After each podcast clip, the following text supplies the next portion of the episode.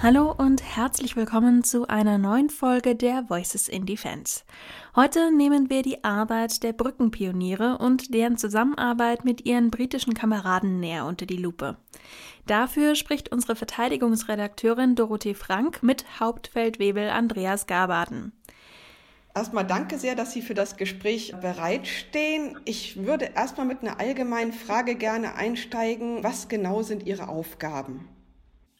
Ja, also meine Aufgabe, ich bin eingesetzt als Brückenmaterial-Einsatzfeldwebel in einem amphibischen Brückenzug in Minden. Und da ist halt meine Aufgabe, das Brückenmaterial in Stand zu halten und die Soldaten diesbezüglich auszubilden, dass wir vernünftig Brücken bauen können. Können Sie ein praktisches Beispiel für Ihre Aufgaben geben, wie das genau dann gestaltet ist, etwa aus einer Übung? Ja, aus einer Übung, also wir waren zum Beispiel 2016 auf der Berufsübung Anaconda. Da haben wir mit unseren Soldaten und unseren äh, amerikanischen Kameraden eine 350 Meter Brücke gebaut, was auch einmalig bis jetzt war. Da haben so die Zusammenarbeit auch mit den äh, deutschen und britischen Soldaten geübt, was sehr gut funktioniert hat. Das ist auch schon ein gutes Stichwort, weil die deutschen und britischen Soldaten sind ja jetzt zusammengefasst worden zur ersten Einheit, zum ersten deutsch-britischen Pionierbrückenbataillon. Wie genau wurde dieser Wechsel gestaltet? Ja, der wurde so gestaltet, dass wir einen äh, Appell am Wasserplatz durchgeführt haben, wo dann Abgeordnete von der deutschen Politik, von der äh, britischen äh, Politik gekommen sind und das dann in meinem großen Appell und einem Festzug äh, gefeiert wurde. Mhm, und im Vorfeld, wie war da schon die Vorbereitung? Wie wurde die Ausbildung schon gemacht? Also im Vorfeld, äh, die britischen Kameraden sind ja schon seit längerer Zeit hier im Standort Min untergebracht. Ähm, die Ausbildung gestaltet sich eigentlich so, dass die deutschen und die britischen Soldaten immer ihre Ausbildung für sich gestalten. Aber die Zusammenarbeit funktioniert eigentlich grundsätzlich immer und sehr gut. Sie sind jetzt aber eine gemeinsame Einheit, also ein gemeinsamer Kommandeur und ein gemeinsamer Befehlsstrang und alles, wenn ich das richtig verstanden habe.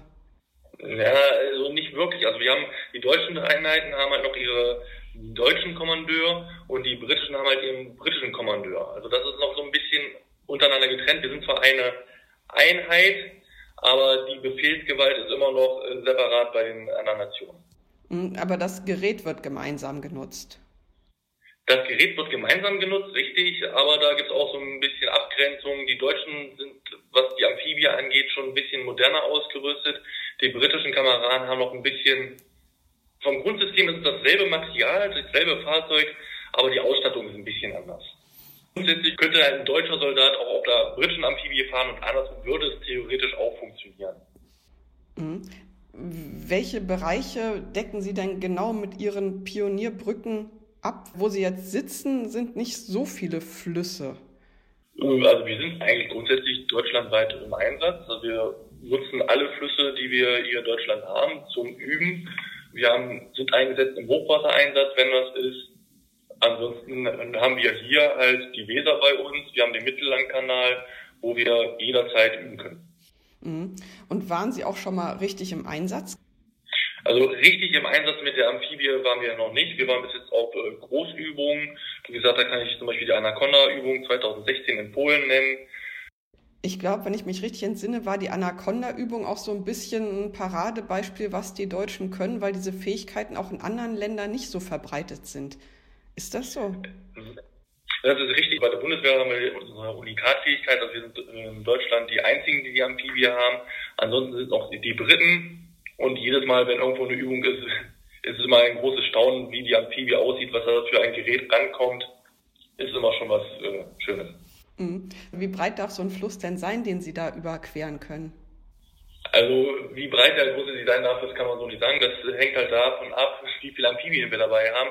Theoretisch ist es unendlich möglich, weil wir haben ja noch die Möglichkeit, Fähren zu bauen. Das heißt, dass wir mehrere Amphibien zusammenkuppeln und dann einen Fährbetrieb fahren.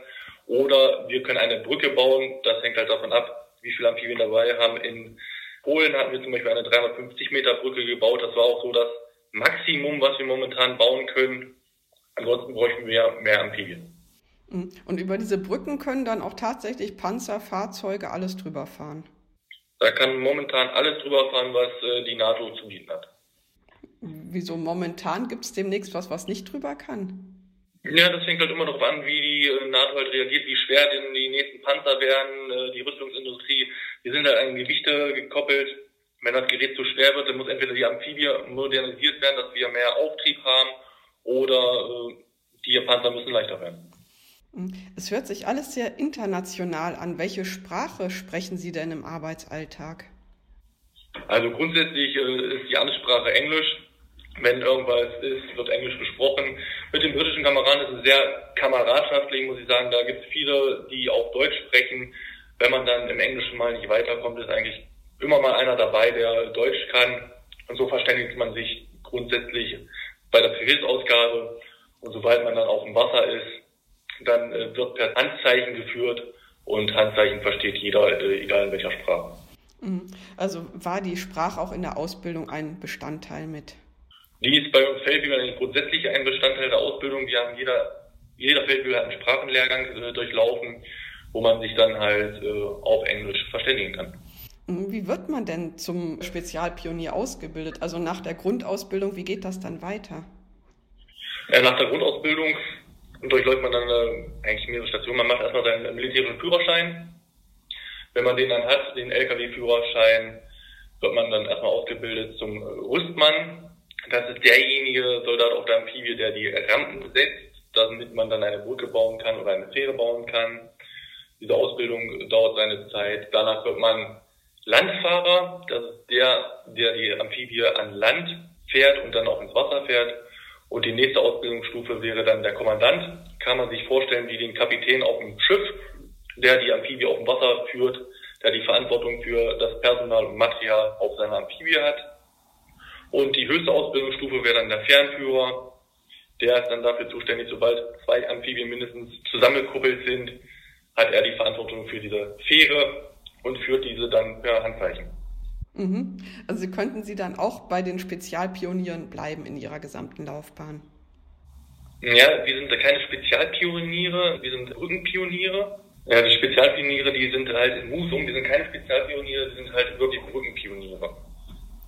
Ein deutsch-britisches Pionierbrückenbataillon sind wir. Kommen wir zurück auf die deutsch-britische Bataillon. Hat sich etwas geändert gegenüber dem, wie es vorher nur deutsch oder nur britisch war? Also offizielle Absprachen haben sich halt diesbezüglich nicht geändert. Also man muss sich halt mit den Deutsch-Britischen jetzt absprechen, wie die Nutzung am Wasserplatz zu funktionieren hat. Aber grundsätzlich hat sich da nichts geändert. Wir führen unsere Ausbildung durch. Das funktioniert alles so ganz gut. Bis auf die Arbeitssprache hat sich da eigentlich nichts geändert. Hm. Was ist Ihnen denn so besonders noch in Erinnerung von Ihren Einsätzen, Übungen bisher?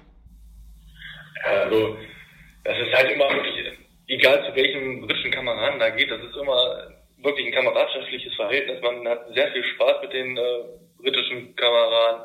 Man hat viel gelacht, viel zusammengesessen. Und wenn dann auf Übung was passiert ist, guckt man dann mal gerne zurück und erzählt sich dann auch danach seine Geschichten, seine sogenannten Kriegsgeschichten, die da auf dem Übungsplatz passiert sind. Mhm. Also bei Anaconda waren Sie auch schon gemeinsam gewesen? Genau, richtig. In Anaconda waren wir alle gemeinsam und das war so der erste große Berührungspunkt äh, deutsch-britisch. Und das hat wirklich auf Anhieb geklappt.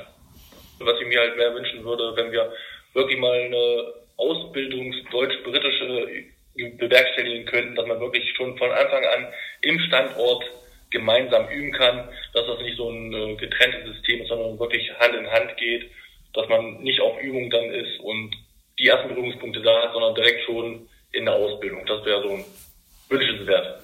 Also eine gemeinsame Klasse von Anfang an. Das wäre super. Mhm. Spricht dagegen nicht ein bisschen die unterschiedlichen Technologiestand, den Sie vorhin erwähnten, oder ist das so marginal, dass das ja. nicht besonders auffällt? Die, die, Technik ist da eher weniger das Problem, eher sind, äh, ist das Problem äh, die Vorschriften, äh, die ganzen Sicherheitsbestimmungen. Wir Deutschen haben andere Sicherheitsbestimmungen wie die Briten. Da muss man dann halt erstmal das über in Einklang bringen welche Sicherheitsvorschriften wir dann nutzen. Aber ich denke mal, das wird im Laufe der Zeit jetzt kommen, dass man wirklich gemeinsam da starten kann. Mhm. So lange sind Sie ja jetzt auch noch nicht zusammen. Also haben Sie da auch eine Entwicklung gesehen, dass das weitergeführt wurde?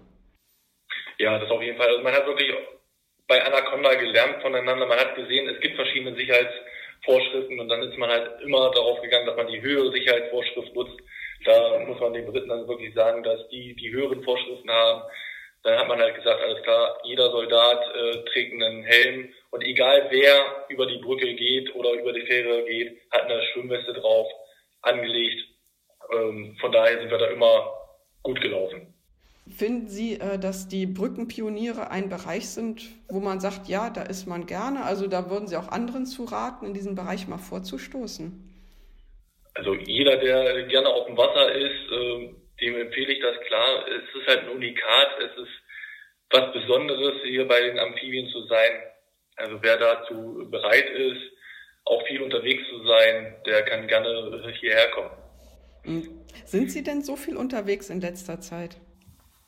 Ähm, in letzter Zeit sind wir schon relativ oft unterwegs. Das liegt halt auch an den Vorbereitungen für BGTF, wo wir gebunden sind. Ähm, aber es hält sich alles in Grenzen. Man ist halt in der NATO auch viel unterwegs, weil jede NATO-Nation die Amphibien halt mal ne-, sehen möchte, wie die arbeiten, wie sie funktionieren, wie viel Zeit man einplanen muss, wenn man mit den Amphibien arbeitet. Also es ist schon, man ist, kommt gut rum in der Weltgeschichte. Das war's schon wieder für heute. Vielen Dank fürs Zuhören, machen Sie es gut und bis zum nächsten Mal.